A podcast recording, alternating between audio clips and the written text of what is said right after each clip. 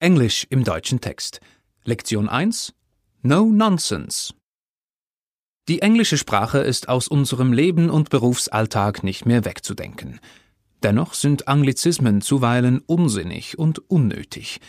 Höchste Zeit also, eine Lanze für die deutsche Sprache zu brechen.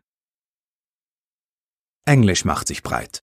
Das ist gut so und Ausdruck der Kraft und Macht einer durchsetzungsstarken, reichen, wendigen, coolen, smarten, schönen und schnellen Sprache. Eine Sprache, die Menschen über alle Grenzen hinweg verbindet.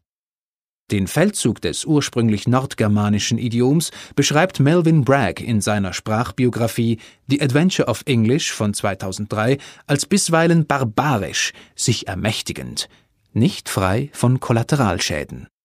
Inspiriert von den ersten germanischen Stämmen, die im fünften Jahrhundert die britische Insel invadierten und dem Englischen das Territorium ebneten, schreibt er English arriving on the scene like a fury from hell, brought to the soft shores of an abandoned imperial outpost by fearless pagan fighting men riding along the Wales Way on their wave steeds.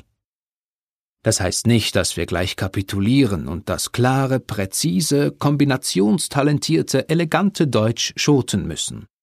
Mit ein paar Grundregeln in Rechtschreibung bewältigen wir die Integration mit Haltung. Und wenn wir dann doch kapitulieren wollen, ist eine Sophisticated Transition of Power vorbereitet. Lektion 1 No Nonsense Unsere Philosophy las ich kürzlich als Einstieg in eine Website. Abgesehen davon, dass das Wort Philosophy, Englisch oder Deutsch, angesichts des nachfolgenden Textes etwas hochgegriffen war, warum Englisch? Ökonomischer, verdichteter, das wahre Sprachgütesiegel, könnte man argumentieren. Ein Buchstabe weniger auf dem Balance Sheet. Das etwas manierierte Y mit Unterlänge würde ich allerdings unter eineinhalb Buchstaben abbuchen. Und auch das macht das IE mit seiner schlanken Geschmeidigkeit wett. Aber so abwegig wie dieses Rechenspiel, so offensichtlich ist es, dass der Anglizismus im erwähnten Beispiel unsinnig und unnötig ist.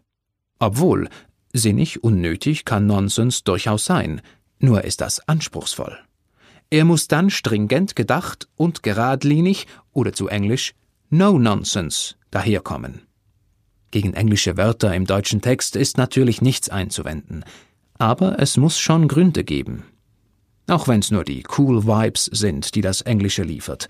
Grundlos dürfen wir die deutsche Sprache nicht aufgeben, die große deutsche Philosophie schon gar nicht. Text von Patricia Villiger, gesprochen von Tom von Arx. Eine Zusammenarbeit von The Onliner und der Speech Academy Schweiz.